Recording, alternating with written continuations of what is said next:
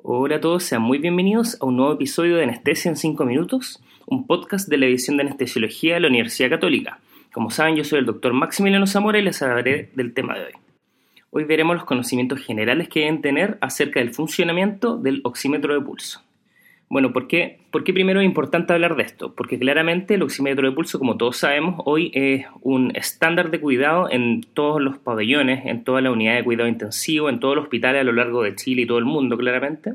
Antes de que el oxímetro de pulso estuviera disponible, los médicos tenían que eh, basarse en procedimientos invasivos, la verdad, por ejemplo, las funciones arteriales para medir eh, gases arteriales para poder identificar la presencia de hipoxemia. Al contrario de esto, la gracia del oxímetro de pulso es que claramente es un método no invasivo y continuo para monitorizar la saturación arterial de oxígeno.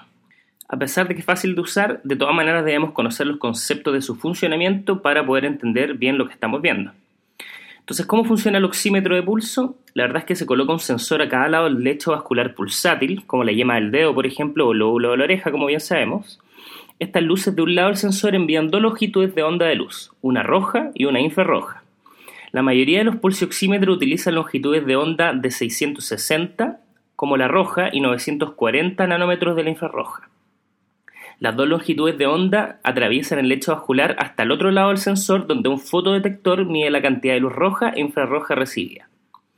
Una determinada cantidad de luz roja e infrarroja es absorbida por los tejidos, como la sangre, que están situados entre el emisor y el detector.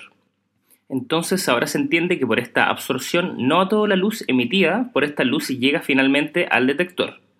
Es importante saber, y de esto se basa el funcionamiento de esto, es que la hemoglobina reducida absorbe mucho más la luz roja, es decir, la de 660 nanómetros, que la oxihemoglobina.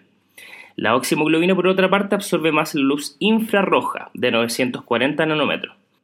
Finalmente, el detector mide la cantidad de luz no absorbida de cada longitud de onda, lo que permite que el microprocesador determine un número bien bien específico sobre qué, cada cantidad de hemoglobina que hay en nuestra sangre. Además, el oxímetro de pulso, y de ahí viene su nombre, puede diferenciar entre el componente pulsátil variable del flujo arterial y el componente estático de la señal emitida por el tejido blando, la sangre venosa y la sangre arterial que es no pulsátil. El componente pulsátil generalmente comprende entre el 1 al 5% de la señal total y puede aislarse anulando los componentes estáticos en cada longitud de onda. Finalmente, con toda esta información, el microprocesador establece lo que se conoce como el cociente de luz roja infrarroja de la porción pulsátil de la sangre. Este cociente luego va a un proceso de normalización y se preguntarán qué es lo que pasa finalmente con este cociente. Lo que pasa es que esto se compara con un algoritmo preestablecido que proporciona el microprocesador al porcentaje de hemoglobina oxigenada en sangre arterial y se muestra este porcentaje. Este algoritmo se deriva de la exposición de voluntarios sanos, eso es importante conocerlo, a una saturación de 75-80%. Se realiza una gasometría arterial y se mide la saturación en un laboratorio estándar. Los fabricantes tienen todos sus distintos algoritmos, pero en general se conoce que un cociente eh, de 0,4 corresponde a una saturación de 100%, un cociente de 1 corresponde aproximadamente a una saturación de 85-87% y un cociente de 3.4 se corresponde con una saturación de 0%. Todo lo que les expliqué de la forma en que el oxímetro de pulso finalmente determina la concentración de hemoglobina, la, la saturación de oxígeno, es una aplicación de la ley de Beer-Lambert, que correlaciona la transmisión de la luz a través de una solución con la concentración del soluto en esa solución y finalmente se puede calcular la concentración de un determinado soluto en esta solución midiendo la cantidad de luz que se transmite a través de ella siempre que se conozcan las otras variables. Finalmente, ¿qué errores pueden existir al tratar de determinar la saturación arterial de oxígeno con el oxímetro de pulso? Primero, un concepto de los que no le he hablado, pero que es bien importante, es que hay una diferencia entre una saturación que se le dice funcional y fraccional de la hemoglobina.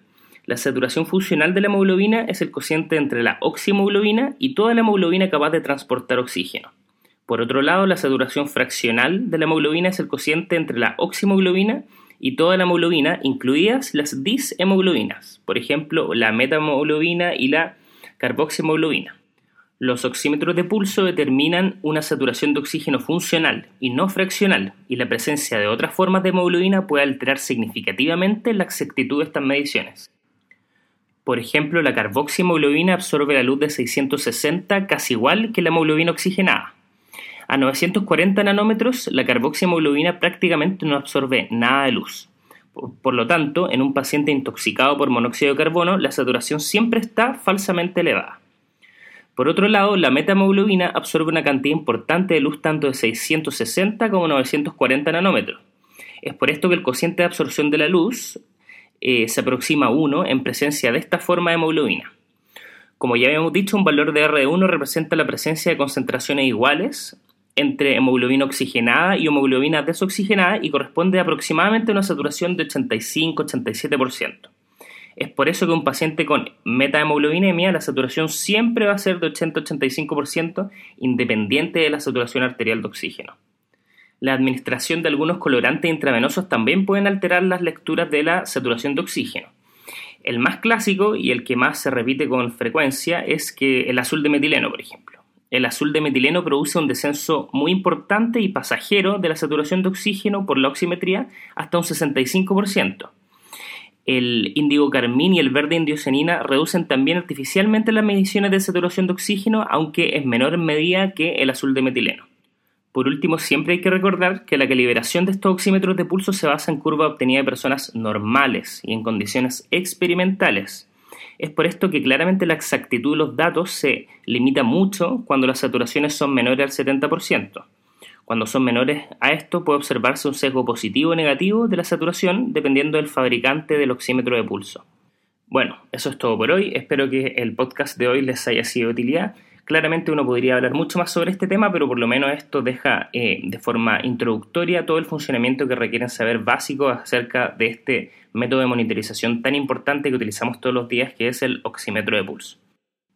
Bueno, como siempre me pueden contactar a mi mail o a través de la página web del podcast Televisión de Anestesiología UC. Yo soy el doctor Maximiliano Zamora y en nombre de todo el equipo del podcast de Televisión de Anestesiología les quiero dar muchas gracias por escucharnos y que tengan una muy muy buena semana. Chao.